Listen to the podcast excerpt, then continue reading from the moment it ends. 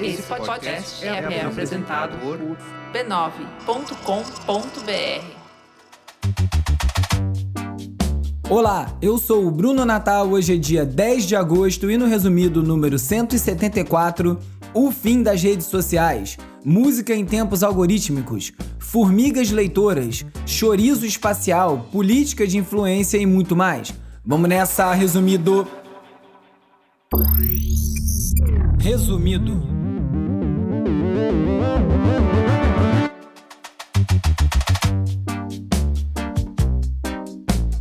Olá, resumista! Esse é o Resumido, um podcast sobre cultura digital e o impacto da tecnologia em todos os aspectos das nossas vidas.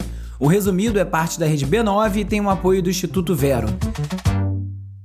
Vamos de cultura digital e como o nosso comportamento online ajuda a moldar a sociedade.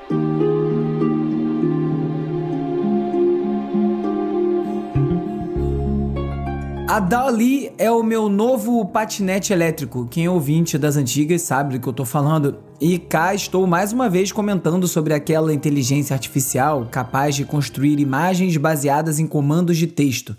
E fica uma dúvida sobre quem é o artista: o desenvolvedor do código, o autor das imagens originais utilizadas como referência ou quem escreve o comando.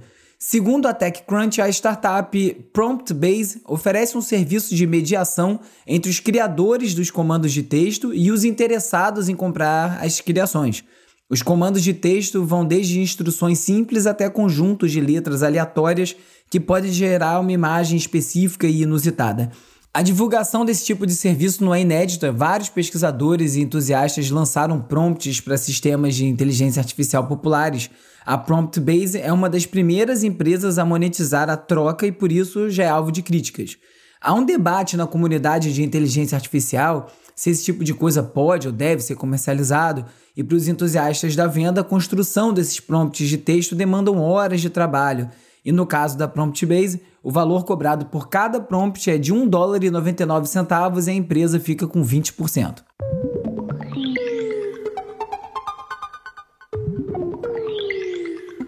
A influência das máquinas no processo criativo é um tema muito bem explorado pelos alemães do Kraftwerk.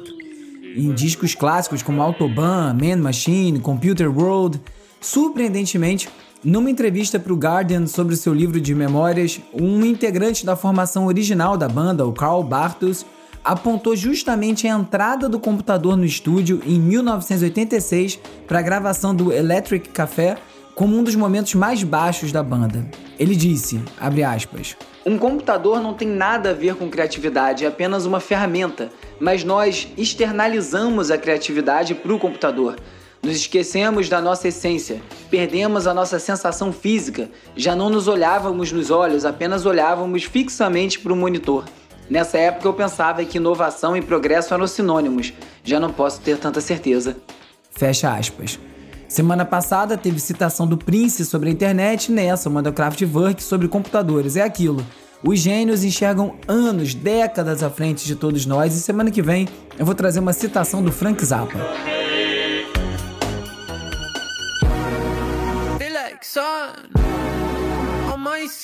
Essa robotização da música está indo além das redes sociais e a nossa vida algorítmica. Um documentário da Vox chamado We Tracked What Happens After TikTok Songs Go Viral, ou Acompanhamos o que acontece depois que uma música viraliza no TikTok, investiga como a rede social chinesa consegue criar hits quase instantaneamente, como essa dinâmica está alterando o mercado da música.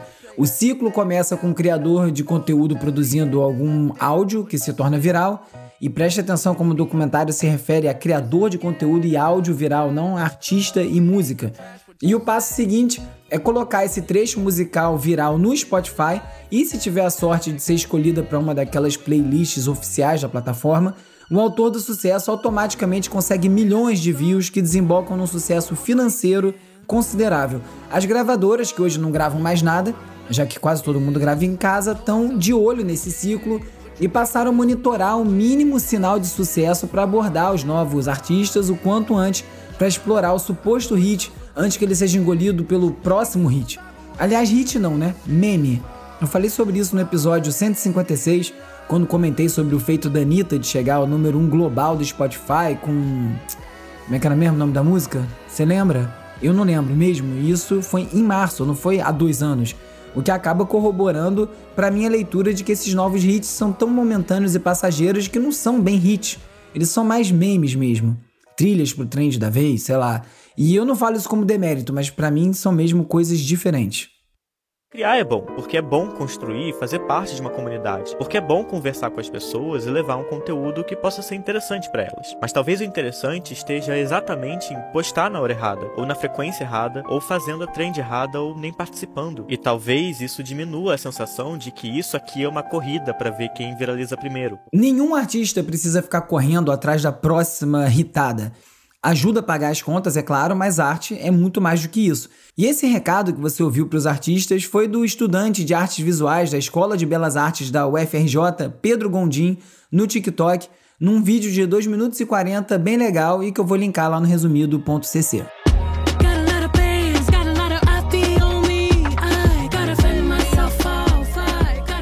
A influência das dinâmicas digitais sobre o trabalho dos artistas vai muito além dos algoritmos. A Beyoncé mudou a letra de uma música do recém-lançado disco Renaissance por ter usado um termo considerado capacitista. O termo em questão é spaz e tá na música Heated, que foi escrita em parceria com Drake. O termo é considerado pejorativo e faz referência a pessoas com diplegia espástica, que é uma forma de paralisia cerebral que afeta ambas as pernas. É um uso infeliz, parecido com retardado, que algumas pessoas usam em português, mas na música da Beyoncé se refere a espasmos em bumbuns levando tapas ou rebolando.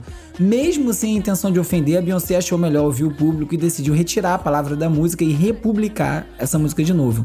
A cantora Lizzo passou por algo parecido, mas ela não mudou a letra, fez só um pedido de desculpas. E o rapper Kanye West já experimentou com mudar letras de um disco que já tinha sido lançado. Ele ficou editando e substituindo algumas das músicas de Life of Pablo com novas versões. Tudo dinâmico, né? This is the end, beautiful friend. E será que estamos chegando no fim da era das redes sociais? De acordo com um artigo publicado na Every, sim. Com as novas mudanças que a Meta pretende implementar no Instagram e no Facebook, seguindo a lógica do TikTok, a ideia é que as redes sociais deixem de ser um lugar para acompanhar a vida dos seus amigos, familiares, colegas de trabalho ou até pessoas irrelevantes e se transformem num lugar para assistir o que os algoritmos decidem que é mais relevante para você. Não importa quem tenha publicado, se você segue ou se você não segue aquela pessoa, se ela fala a sua língua.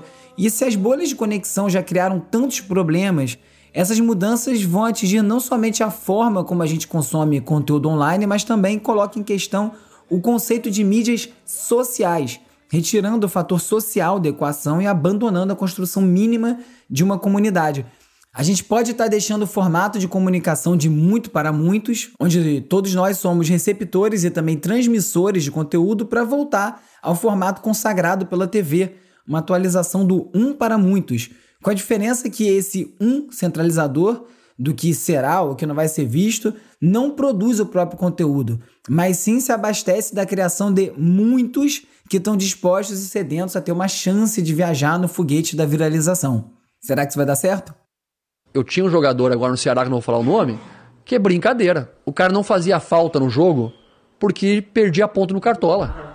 Aí, aí, aí. É Porra, velho. Pô, é brincadeira. Falar que o desempenho online hoje determina quase tudo pode parecer um exagero, mas essa fala do ex-técnico do Ceará, o Thiago Nunes, é bem ilustrativa. Para quem não sabe, Cartola é um jogo onde os participantes ganham ou perdem pontos de acordo com a sua performance em campo.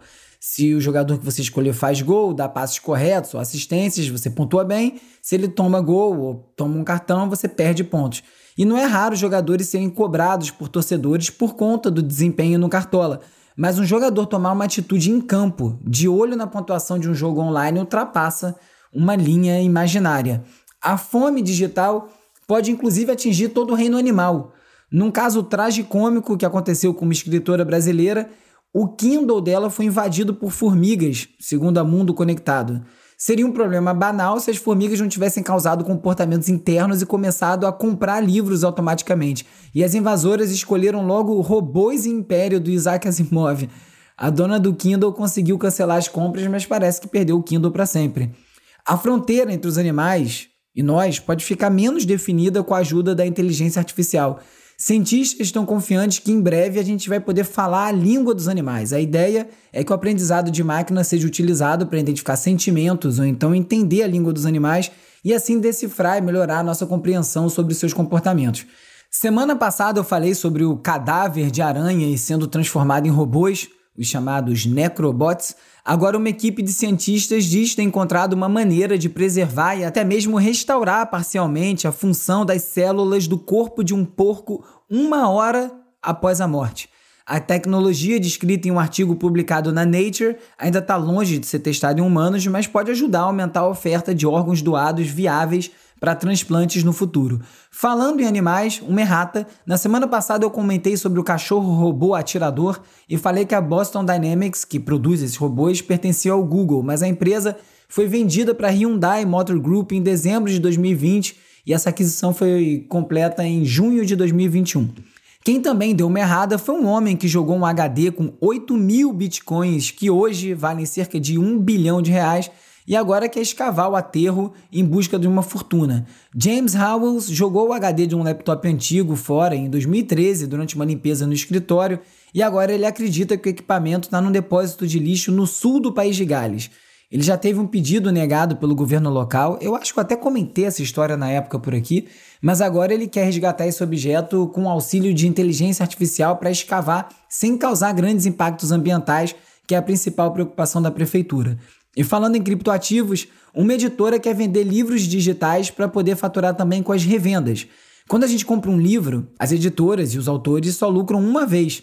E o plano da empresa é garantir algum faturamento na revenda dos livros, já que eles têm como identificar quando um livro muda de dono no formato NFT. O foco inicial é nos livros didáticos que chegam a trocar de mãos até sete vezes. A nova tendência dos NFT é o licenciamento CC0, referente ao Creative Commons, que é uma forma mais aberta de gerir direitos autorais. O NFT facilita a troca de ativos digitais e é uma prática comum em alguns projetos liberar a exploração dos direitos de uso de imagem para o dono do arquivo de uma arte, por exemplo. O CC0 vai além e libera qualquer pessoa para usar a arte de um NFT para fins comerciais. É uma escolha que cabe ao artista, claro, assim como disponibilizar seu trabalho musical ou audiovisual gratuitamente na rede. E essa prática fez barulho porque esses dias, quando um dos expoentes da nova arte digital, o Xcopy, decidiu licenciar toda sua obra em formato CC0, mesmo aquelas que já haviam sido compradas por colecionadores, vários deles viram com bons olhos e acreditam que uma maior divulgação dessas obras vai valorizar o original, que é dessa pessoa no caso.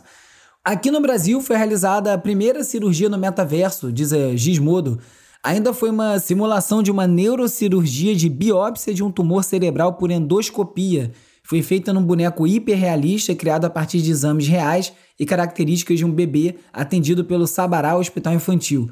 O paciente estava no metaverso e a equipe operando entre os dois mundos. O intuito é que esse tipo de recurso seja usado por estudantes de medicina. E num uso menos complexo de tecnologia, um pai de primeira viagem contou com o auxílio de uma webcam inteligente para saber quando a criança estava com fome. A tecnologia criada por ele não é 100% eficiente, segundo uma matéria da Gizmodo, mas ajuda já o pai inventor que já havia criado uma inteligência artificial capaz de identificar onde o seu cachorro havia feito cocô com um braço robótico e uma mira laser apontando onde estava a caca. E a preocupação dos pais também foi foco da pesquisa Vision Index da Optometry Australia, divulgada no mês passado. O Guardian diz que o estudo revelou que 64% dos pais estavam preocupados com os danos potenciais de passar mais tempo olhando para as telas durante a pandemia e o que isso poderia causar à visão de seus filhos.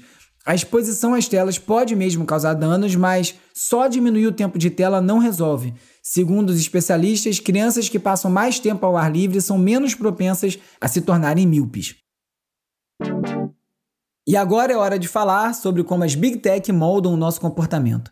Na semana passada, durante um congresso da Abrage, que é a Associação Brasileira de Jornalismo Investigativo, o Christopher Bowsy, engenheiro que criou o Bot Sentinel, um perfil no Twitter que usa uma inteligência artificial para identificar se uma determinada conta é um bot ou uma pessoa real, classificou o fenômeno da desinformação como mais perigoso que a mudança climática. E numa notícia não relacionada, um físico francês resolveu meio que comprovar essa tese ao publicar a imagem de uma fatia de salsicha de chorizo no Twitter e dizer que se tratava de uma fotografia feita pelo telescópio espacial James Webb da estrela mais próxima do Sol. A brincadeira foi compreendida por alguns seguidores, mas outros compartilharam a imagem como se fosse de verdade. E como tudo no Twitter, a brincadeira causou indignação e vários debates, com algumas pessoas afirmando que esse tipo de publicação pode gerar uma onda de desinformação. O físico pediu desculpas pela publicação, que recebeu cerca de 1.500 retweets e acumulou mais de 11 mil curtidas. Com certeza, várias delas já embarcando na zoeira. E nos Estados Unidos, convidados de podcast estão pagando até 50 mil dólares para participar dos programas. A Bloomberg associou essa prática ao jabaculê, o famoso jabá, que era a grana que as gravadoras pagavam para as rádios para tocar os seus discos. É difícil confiar numa entrevista que tem uma relação comercial oculta, por aqui eu garanto que ninguém jamais pagou para falar, mas se alguém quiser mandar 50 mil dólares para cá para apoiar o programa, estaremos aceitando.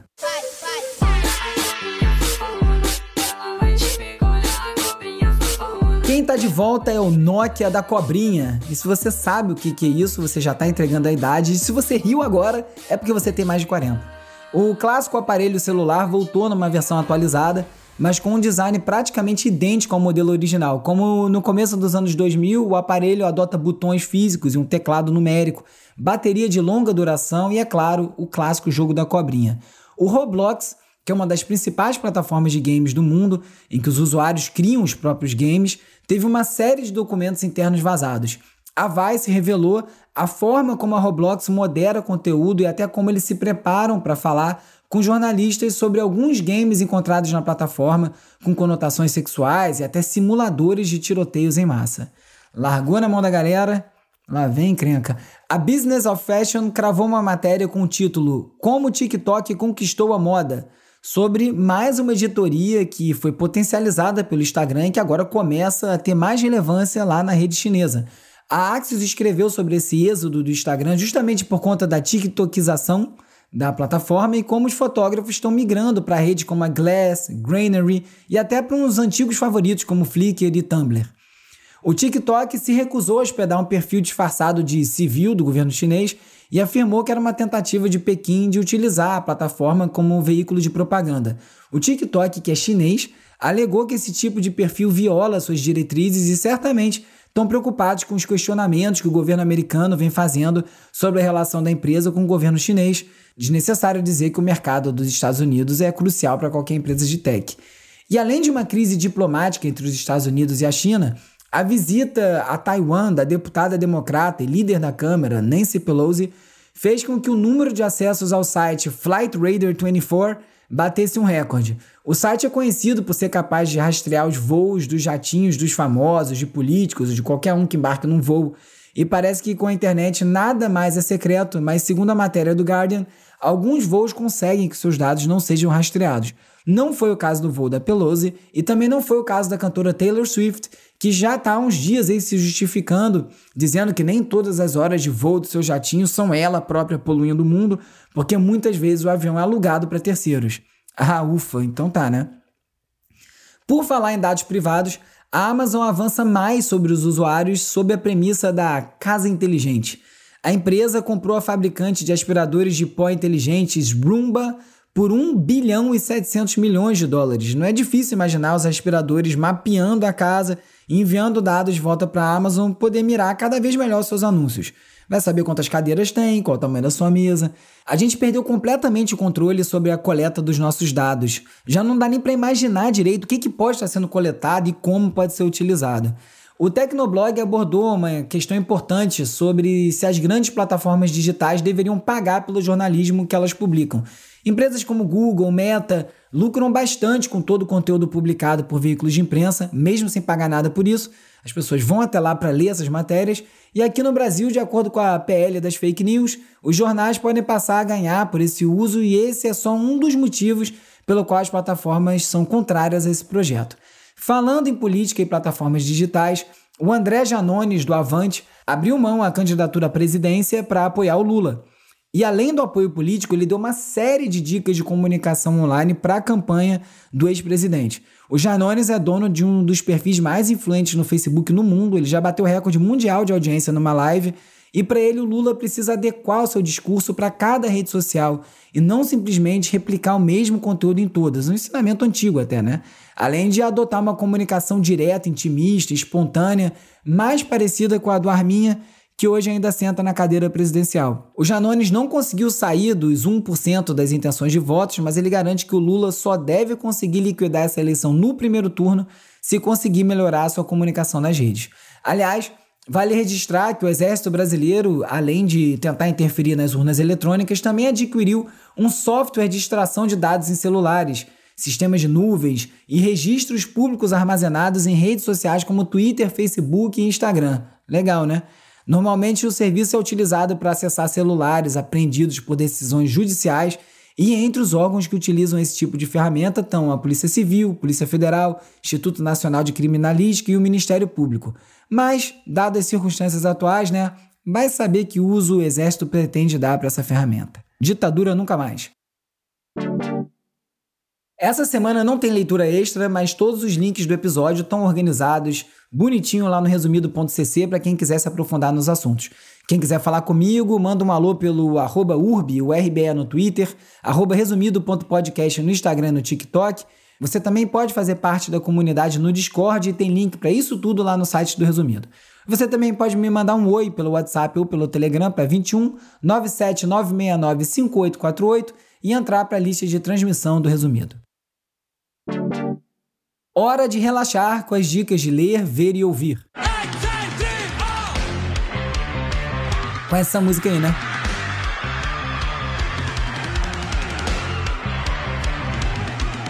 A banda islandesa Strudla Bandid tem lotado shows e bombado com uma versão de Hilarie, do Cid Guerreiro, dito e ceinha e eternizado na voz da Xuxa. Tá vendo? Isso que é hit.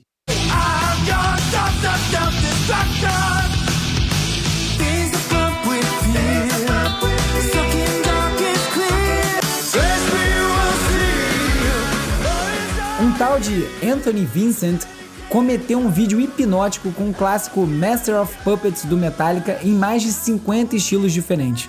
Do Culture Club ao David Bowie, ao The Weeknd, aos Beatles, ele tem um perfil no Instagram com várias dessas brincadeiras e é bem divertido.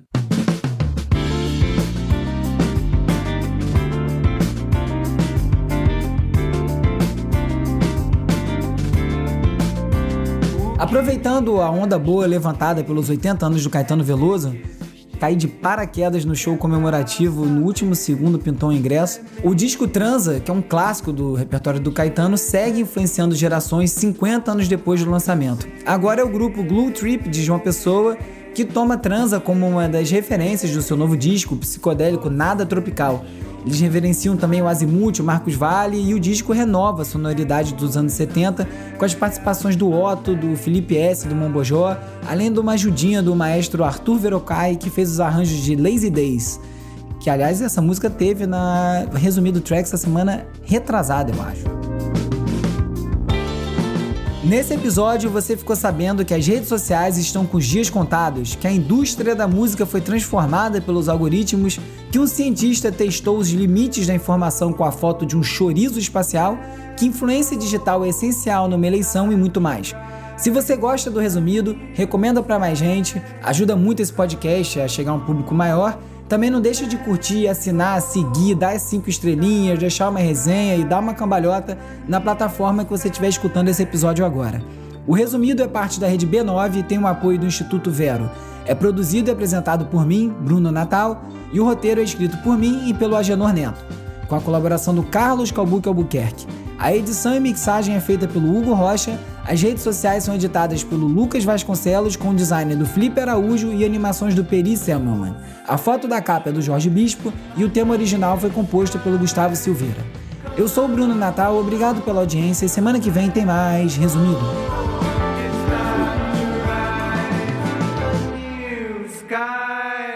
Esse podcast é apoiado pelo Instituto Vero. Resumido, resumido.